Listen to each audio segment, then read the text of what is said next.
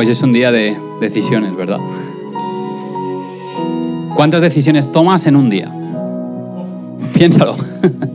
Desde que te levantas hasta que te acuestas, ¿cuántas decisiones tomas? La ropa que te vas a poner, lo que vas a desayunar, el transporte que vas a elegir para ir al trabajo, a la universidad, al instituto. La reacción que vas a tener conduciendo. Las miradas que vas a echar, el humor que vas a tener, la comida que vas a elegir. ¿Cuántas decisiones? ¿Cuántas decisiones son importantes y cuántas decisiones son no importantes? Al final te das cuenta que ah, durante todo el día estamos tomando decisiones y las decisiones marcan, marcan tu día, ¿vale? No somos personas que creemos en el destino, la Biblia no habla de un destino fijado, marcado, en el que da igual lo que hagas, todo va a pasar así, excepto un destino universal, que es que Cristo volverá y todo acabará. Pero el destino de cada uno no está marcado, tú eliges. Dios te ha dado la libertad de elegir qué quieres en tu vida. Y pensando en decisiones, no sé si cuántos de vosotros ayer lo pasasteis mal. ¿eh? Yo, lo pasé mal. ¿eh? Pero tú has, pensado, tú has pensado lo que es... Vale, igual el fútbol te da un poco igual, pero me tienes que aguantar porque soy tu pastor y sabes que me gusta el fútbol. Así que mientras dure la Eurocopa me tendrás que aguantar poniendo ejemplos de fútbol. Pero al final, en unos cuartos de final, Buena esa. O sea, hubiese estado bien el otro día con el LOL. Unos cuartos de final y tienes que tirar un penalti.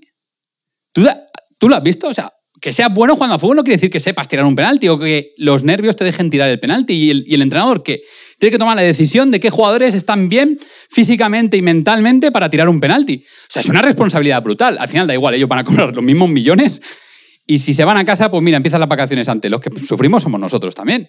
Pero es una responsabilidad brutal. Pero una, una decisión más personal, ¿vale? Que creo que nos ha tocado de cerca, os ha tocado de cerca algunos. Ahora estamos en periodo de vacunación, seguimos en vacunación. Yo ya me he vacunado y es bueno vacunarse, porque es bueno que no sigan muriendo personas. Pero ¿os acordáis aquellos que os habéis vacunado con AstraZeneca la primera dosis? ¿Os acordáis, no? Primera dosis de AstraZeneca, rumores de trombos, de gente muriendo, patadín, patadán, y de repente, ¡ostras! Que igual no hay segunda dosis de AstraZeneca, qué hacemos, ¿no? Y estuvieron como un mes en stand-by a ver qué hacemos, nos vacunamos, no nos vacunamos. Y de repente, la gran idea, ¿no? Os dejamos elegir. Como si fueran McDonald's. Os dejamos elegir. ¿Qué queréis? ¿Segunda dosis de AstraZeneca? ¿De Pfizer? ¿De otra? ¿Qué decisión tomas? Si tú estuviste, porque fueron, sobre todo tocó a gente eh, sanitaria y a, profesores, ¿qué decisión tomas? Si repito AstraZeneca, trombo y muero. Si decido Pfizer, ADN de Bill Gates en mis venas y a ver qué pasa con mi vida. ¿No os dais cuenta que muchas veces las decisiones que tomamos pueden marcar nuestra vida de una manera brutal? ¿Qué necesitas para tomar una decisión? Al final, para, para, desayunar o para comer, tienes que abrir la nevera o abrir la despensa y ver lo que tienes, ¿no? Pero cuando son decisiones importantes en tu vida, ¿qué necesitas? Sabiduría. ¿Sabéis lo que es la sabiduría? La sabiduría es la capacidad de ver hacia el futuro y al sopesarlo con el presente, elegir el camino que más te va a convenir a largo plazo. ¿Habéis visto ese, ese, ese experimento social del hormiguero que ponen a, los niños frente a un pastel y dicen, si no te comes el pastel, cuando vuelva, me voy cinco minutos y cuando vuelva te comes dos trozos de pastel. Había algún niño que lo conseguía, pero la mitad de los niños no lo conseguían. Decían, bueno, más vale pájaro en mano que ciento volando y se comían todo el pastel. Sabiduría es la capacidad para que tú sepas tomar una decisión que mirando al futuro te des cuenta de que tiene, tienes que sopesarla con el presente y darte cuenta que es mejor para ti. Lo segundo es el conocimiento. Al final tú tienes que tomar decisión en base a algo que sabes. Y lo tercero es experiencia. Experiencia en, saber qué decisión estás tomando. Pero ahora viene la gran pregunta. ¿Qué pasa si tienes que tomar una decisión cuando no tienes sabiduría, cuando no tienes conocimiento y cuando no tienes experiencia? La cosa se complica, ¿verdad? ¿Cuántas veces elegimos pareja sin conocimiento, sin experiencia y sin sabiduría? Y luego nos va mal y echamos la culpa a los demás. Es muy típico de, de los seres humanos. Pero si yo te dijera, ¿qué necesitas para tomar la decisión de seguir a Jesús? piensa, ¿eh? porque esto es una respuesta muy personal, piensa qué cosas tienes y qué cosas te faltan. Sabiduría. Seguir a Jesús mirando al futuro. Lo comparo con el presente y me vale la pena seguir a Jesús si miro lo que me espera en la vida. Conocimiento. Conozco a Jesús. Igual te das cuenta que muchas veces sigues a Jesús solo de lejos porque no le conoces bien. Experiencia. Si no tienes una experiencia con Jesús es muy difícil seguirle. Seguir a Jesús solo depende del interés que te mueve hacia Él. ¿Sabes? Me he encontrado con muchas personas que, que a lo largo de su vida han crecido en una familia religiosa, han crecido en un hogar cristiano que practicaba la fe, pero realmente nunca han conocido a Jesús. Y hay gente, como es el caso de Rosemary, que no han conocido a Jesús en su vida y que lo han conocido en una edad adulta y han tomado la decisión de seguir a Jesús. Pero a mí me gustaría hacerte reflexionar sobre los grupos de personas que siguen a Jesús. Porque al final tú escuchas mucho hablar de Jesús, escuchas a los pastores, escuchas a otras personas hablar de Jesús y te das cuenta de que parece que la gente solo tenía blanco o negro, ¿no? O sigo a Jesús o no sigo a Jesús, o uno u otro.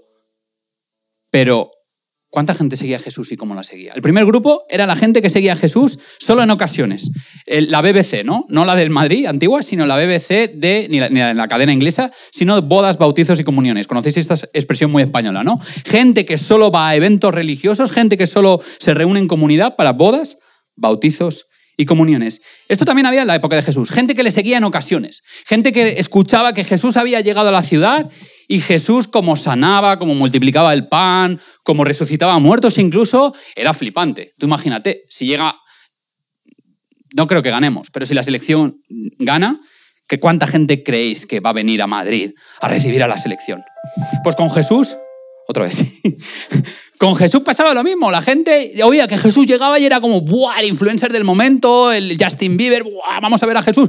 Yo qué sé, yo estoy cojo, yo tengo lepra, yo me pasa cualquier enfermedad, Jesús me va a curar. Yo tengo hambre, nunca he probado el pan este que Jesús multiplica, voy a ir a ver a Jesús. Este era un grupo enorme, enorme de personas. Y fíjate, Juan 6:26, que voy a buscar rapidito. Juan 6:26, fíjate lo que Jesús dice. De cierto, de cierto, os digo que me buscáis no porque habéis visto las señales, sino porque comisteis el pan y os saciasteis. ¿Sabes? Hay mucha gente que sigue hacia Jesús. Yo solo busco a Jesús cuando tengo hambre, yo solo busco a Jesús cuando lo necesito y cuando me ha respondido a mis necesidades, cuando ya tengo saciedad, cuando ya estoy satisfecho, uff, ahora Jesús ya no me interesa, voy a seguir con mi vida. Y mucha gente vive así, no, no solo en la época de Jesús, ¿eh? sino hoy en día también la gente vive así. Vengo a Jesús a que me dé lo que voy buscando. Y cuando me lo da, venga, hasta luego, ¿eh? hasta que lo vuelva a necesitar. Pues pasa una semana, un mes, un año, o ya nunca más vuelvo. Había gente que también seguía a Jesús porque era la moda. Había gente que a lo mejor ni lo conocía, pero yo qué sé, es la moda. Mis padres lo siguen, mis abuelos lo siguen, mis abuelos eran de la iglesia, mis padres son de la iglesia. Y yo vengo a la iglesia porque es la costumbre, la moda. Jesús era la sensación del momento y todo el mundo buscaba una cita con Jesús, pero muchos solo se querían reunir con él por curiosidad. Luego estaba un segundo grupo. Y en ese segundo grupo podía entrar realmente mucha gente, porque se habla de los doce discípulos, pero cuando tú lees un poco la Biblia te das cuenta de que ese grupo íntimo que seguía a Jesús a muchos lados eran más de doce hombres, más de doce discípulos. Había bastantes mujeres y había personas que ni siquiera la Biblia nombra con nombres y apellidos, pero estaban con él en todo momento. Son esos discípulos que la Biblia nos dice que uno es Andrés, el mismo Juan lo dice, uno es Andrés y el otro probablemente fuera Juan, en que se acercan a Jesús y le dicen, Maestro, ¿dónde vives? ¿Sabes? Ese, grupo que no se contenta solo que con, mira, tengo hambre, dame de comer. Mira, estoy enfermo, sáname. O tengo este problema, solucionamelo. Gente que no se conformaba con una relación así con Dios. Gente que quería un poco más. Quería un poco más. Quería conocer a Jesús. Quería saber dónde vivía. Querían verle. Y aquí es donde los discípulos empezaron a avanzar en una relación más profunda con Dios. Y por eso se acercaron a Él. Le preguntaron dónde vivía porque querían ver a Jesús realmente, querían buscar una relación con Él. Y ese grupo, tristemente, ya era mucho menos numeroso. Porque querida Rosemary, queridos todos y todas, seguir a Jesús, cuanto más fuerte es tu decisión para seguir a Jesús, te das cuenta de que menos personas están a tu lado.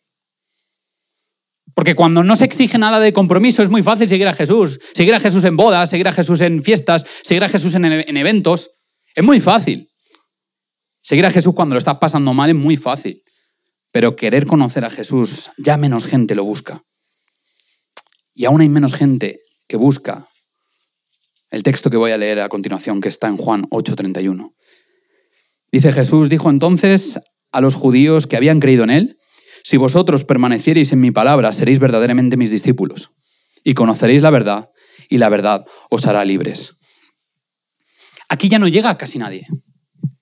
Esto es muy triste porque aquí no llega casi nadie y a lo mejor estoy hablando a una persona que ha nacido en la iglesia, que ha crecido en la iglesia, que se ha bautizado en la iglesia y que cree que conoce a Jesús, pero a lo mejor no ha llegado a este nivel.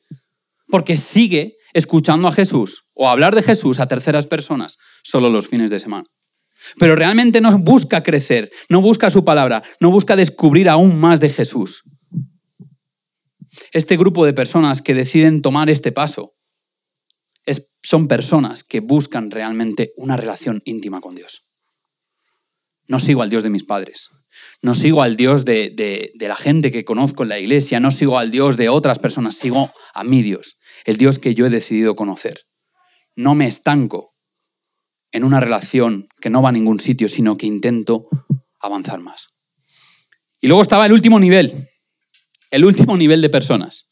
El último nivel que ya muy poquitas personas, porque cuando Jesús resucitó ya no había tanta gente, ya la fiebre de Jesús ya había pasado, ya, ya esto era como Gran Hermano, ¿verdad? Gran Hermano 1 muy bien, 2, 3, bueno, en España 10, 15, pero al final Gran Hermano 18 pues ya no interesaba tanto, ¿no? Pues con Jesús pasó algo parecido. Jesús al principio, bien, bien, bien, guaja. Pero luego ya, ostras, a mí no me gusta un rey y un libertador que se muere. A nadie nos gustan los perdedores que mueren. Así que cuando resucitó, muy poquita gente quedaba a su lado. Solo los realmente fieles quedaban al lado de Jesús. Por eso seguramente conoces los que forman parte de este grupo. ¿Y sabes lo que hace este grupo que llega hasta el final? La semana pasada, pasada hablábamos de, de, aguantar, ¿no? de la perseverancia. La semana pasada, no, la anterior. Hablábamos de la perseverancia, de continuar, de aguantar, de mantener la fe hasta el final. Uno de ellos fue Pedro. ¿Os acordáis lo que le dice Jesús a Pedro? Se lo dice hasta tres veces. ¿Recordáis esa pregunta? Pedro, ¿me amas? Y Pedro dice, sí. ¿Y qué le responde? Cuida mis ovejas, cuídalas. Los poquitos que llegan a este nivel ya lo han entendido todo. Los poquitos que han llegado a este nivel no se conforman con venir a Jesús solo cuando lo necesitan. Tengo hambre, me das de comer. Estoy enfermo, me curas. Tengo un problema con mi mujer o con mi marido, me lo arreglas. Ya no se conforman con eso, ni siquiera se conforman con conocer a Jesús un poco más, venir a la iglesia cada sábado, cada domingo o cada día que vayas a la iglesia. No se conforman con eso, no se conforman ni siquiera con tener una devoción diaria con Dios, sino que buscan servir a los demás, cuidar a los demás, cuidar a aquellos que aún están intentando avanzar en su camino para conocer a Jesús.